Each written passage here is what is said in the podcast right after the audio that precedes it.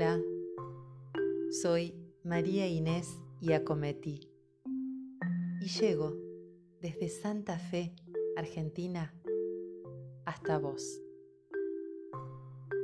Hoy con un cuento muy especial para mí, que tal vez sea especial también para vos. Su título, Juan, tiene un epígrafe. Es justo que haya fiesta y alegría, porque tu hermano estaba muerto y ha vuelto a la vida. Estaba perdido y ha sido encontrado. Lucas capítulo 15, versículo 32. El día amaneció visiblemente gris y Juan, cansado de andar con la brisa buscando su verdadero destino, decidió que la vida no era digna de ser caminada por él. Un poco porque sentía que había desperdiciado sus fuerzas y su juventud. Pensó que lo mejor sería recoger cada una de sus huellas. No importaba el terreno pisado ni las condiciones en las que se hallaran, solo importaba recobrarlas. De inmediato se dio cuenta de que para lograrlo debía desandar todo camino recorrido desde su niñez. Sería un viaje difícil, pero no se amedrentó. No se podía permitir seguir derrochando sus marcas, continuar malgastando su sello tan personal como único en una vida sin sentido. Tomó entonces la mochila más amplia que tenía convencido de que, si bien su trayecto no había sido demasiado tortuoso, sus huellas habrían adquirido cierto peso con el transcurso de los años. Se detuvo un instante antes de lanzarse a la aventura o a la desventura, solo para preguntarse por dónde debía comenzar volvería a la casa de su infancia y partiría desde allí? ¿O tomaría el último camino recorrido para desandarlo y retroceder metódicamente hasta sus primeros pasos? La segunda opción le pareció la más sensata, ya que sus huellas más recientes serían las más fáciles de remover, de rescatar. Así, se puso en marcha hacia la casa de un amigo que había dejado de serlo ayer por un acto de deslealtad. Pudo recorrer varias huellas, no todas, y mientras las guardaba como un cosechero en su mochila amplia, pensaba en lo feliz que sería al recuperar la amistad malgastada. El siguiente trayecto lo llevó a la facultad en la que había desarrollado durante los últimos cinco años sus estudios, sin completarlos. El tiempo y su permanencia allí, una serie de fracasos en los exámenes, la indiferencia de algunos profesores y el hermetismo de varios compañeros fueron las puertas que lo condujeron a la libertad. Ya no más la opresión de los estudios, ni de quienes se empecinaban con libros en hacer de él un hombre de bien. Arrancó casi con rabia muchas huellas, no todas, y se marchó orgulloso de su independencia. El próximo paso, ah, cuánto placer le daría. Se trataba de llegar a la verdulería en la que había trabajado unos cuantos meses para solventar los gastos de la pensión. Allí se hospedaba desde que decidió optar por aquella carrera. Sus padres hicieron lo posible por ayudarlo, pero un periodo de tres años era demasiado tiempo para tener aprobado apenas el ciclo inicial. Así que se disculparon con él y dejaron de enviarle dinero, por lo que su situación se complicó. No hubo explicación que Juan entendiera. Él no pretendió justificar la actitud de sus padres, pensando en sus cuatro hermanos menores que aún dependían en todo de ellos. No, no, al contrario, se rebeló y con un enojo que brotaba por la piel, juró nunca más molestarlos ni necesitarlos para nada. Llevaba dos años ya sin tener contacto con ellos. Se aseguró de que nadie lo viera. Costó trabajo encontrarlas al principio, tal vez porque nunca quiso estar allí, pero después las fue hallando no eran huellas livianas, eran huellas un poco más pesadas que las anteriores, como si ellas hubieran formado parte de momentos trascendentales. ¡Qué tontería! ¿Qué importancia tendría el primer sueldo ganado como verdulero? Juntó muchas, no todas hizo un paréntesis y se sentó en el cordón de la vereda. Estaba cansado y su tarea recién comenzaba.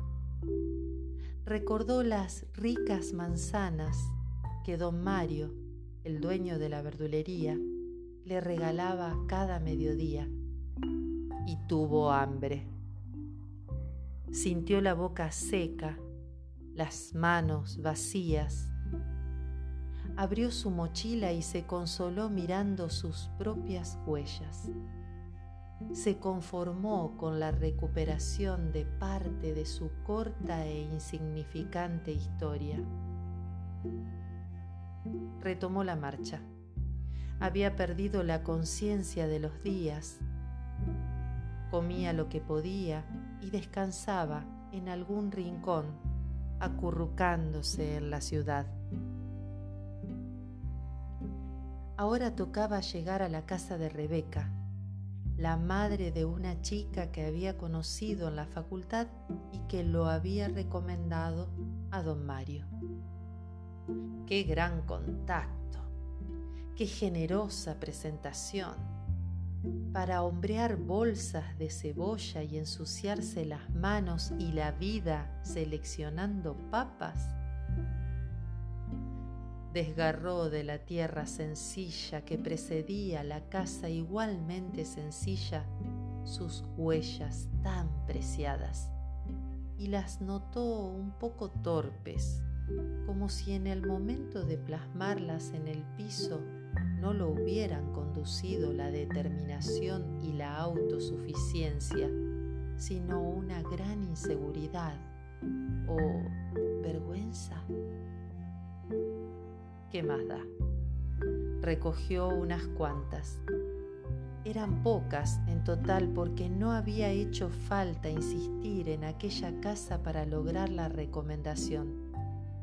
Pero algunas marcas, caprichosas, decidieron quedarse donde estaban, aún sin que él lo advirtiera. Era el turno de llegar a una casa muy querida en la que no había sido bien recibido por los adultos, pero vivía Elena, su primer y único amor. Decidió evocar los momentos compartidos antes de quitar sus huellas de allí y con ellas perder la dulce memoria. Elena y él tenían 18 años cuando se descubrieron. Compartieron toda la escuela secundaria, pero el acercamiento sucedió recién la noche de la graduación, cuando Juan llegó hasta el cuerpo íntegramente rosado de Elena y la invitó a bailar. Se miraron distinto, se les azularon los gestos y de pronto hubo más estrellas en sus ojos que en el cielo.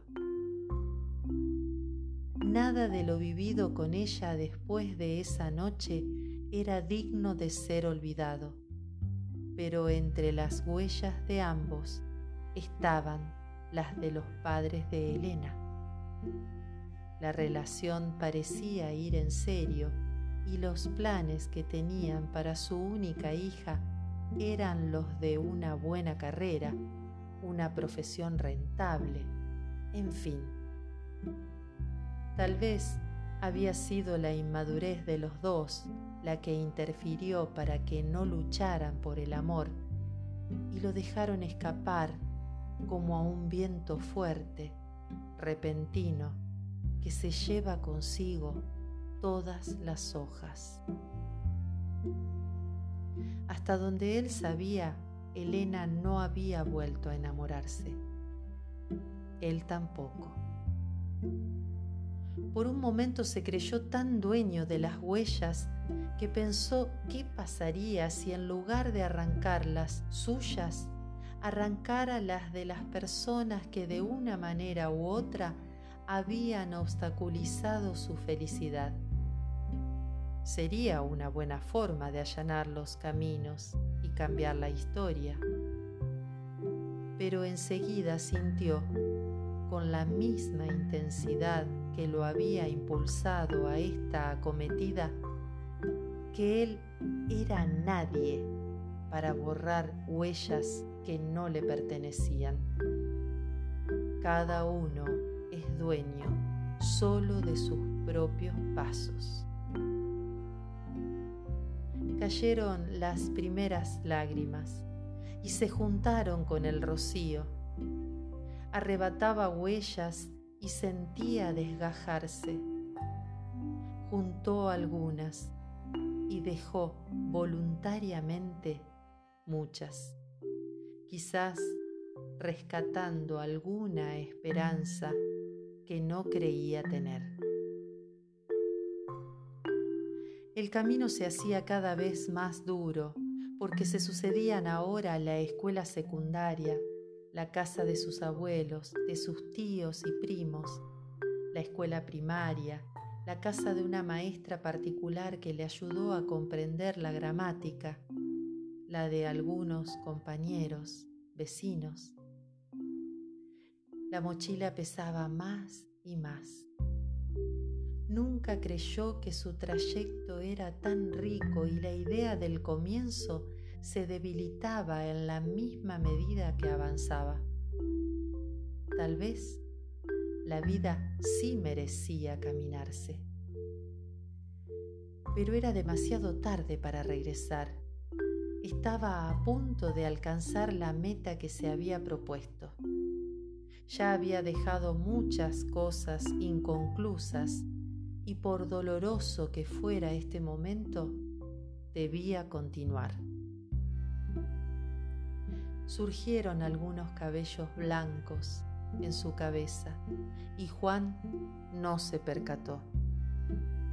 Tampoco de lo que estaba ocurriendo dentro de su cargada mochila. Era esta la hora que hubiera querido atrasar definitivamente. Se hallaba cerca de la puerta de su casa. Allí había nacido, había crecido, había recibido a sus hermanos. Su padre y su madre seguramente no estaban tan jóvenes, pero permanecían luchando por sus ideales simples, sin muchas pretensiones. Hacía tanto que no venía que pensó que sus huellas estarían secas. Para su sorpresa, las encontró cuidadosamente regadas, frescas. Otra vez, lágrimas y recuerdos brotaron de sus ojos. Los olores que caracterizaban el lugar seguían allí como esperándolo con un abrazo de paraísos y jazmines. Si están frescas, será fácil removerlas, pensó casi en voz alta con un dejo de dolor. Pero enseguida llegó la otra sorpresa. En ese lugar, su lugar, los pasos tenían raíces muy firmes, no se dejaban llevar Además, no era sencillo reconocerlos porque se hacían uno con los del resto de la familia. Juan decidió entonces tomarse un descanso para pensar, porque temió arrancar una huella que no fuera de él. Se retiró un poco llegó al umbral abandonado de la casa de enfrente. Cruzó a la otra vereda. Había oído decir que desde allí las cosas se ven distintas. Afirmó los ojos en la fachada de su casa y se perdió en la blanca espesura de un pensamiento. Fueron solo unos segundos de ausencia que a él le parecieron años. Entonces miró hacia su derecha y vio la mochila, repleta, casi sin espacio para nada más. Se dio cuenta de que no se sentía tan feliz como había creído y tuvo una triste sensación de vacío. La abrió para controlar que todo estuviera en orden y lo que halló fue el caos. Sus huellas azules, que tan fácilmente se distinguían de las demás, se volvían grises, sin remedio. Metió la mano, comenzó a hurgar en el bolso y mientras las de él cambiaban de color, otras se mostraban más intensas, con verdes, rojos, naranjas y amarillos. ¿Qué hice? pensó asustado. Estas huellas no me pertenecen. En ese momento, Juan comprendió que en cada camino de su vida había dejado huellas, pero siempre hubo alguien que decidió plasmar las suyas a su par, o tan cerca que ya no se pudieran separar ni los pasos, ni los caminos, ni los recuerdos. Nuestra historia no se escribe solo con nuestras vivencias. Los sollozos de un muchacho sentado en la vereda de enfrente llamaron la atención de una joven y bella mujer que visitaba la casa de Juan. Sin alertar a la familia, salió de la casa, cruzó la calle y preguntó, ¿Se siente bien? Un par de ojos negros y enrojecidos se alzaron y llegaron directamente al rostro de Elena. Allí estaba su único y verdadero amor que después de haber recapacitado volvió cada tarde de los últimos dos años a aquella casa, con la firme esperanza de verlo regresar un día a sus raíces. Hubo fiesta de bienvenida, como en la parábola del hijo pródigo, y nadie, excepto Elena, supo lo que contenía la mochila. Su permanencia en la casa no se prolongó demasiado porque tenía otra misión que cumplir, devolver cada huella a su sitio, a su dueño. Pero ahora no estaría solo. Las huellas rosadas se fundían con las azules y alumbraban toda senda con amor. Así, el hogar de Juan recobró la luz y su familia no volvió a desconocer el paradero del hijo perdido que había vuelto a la vida.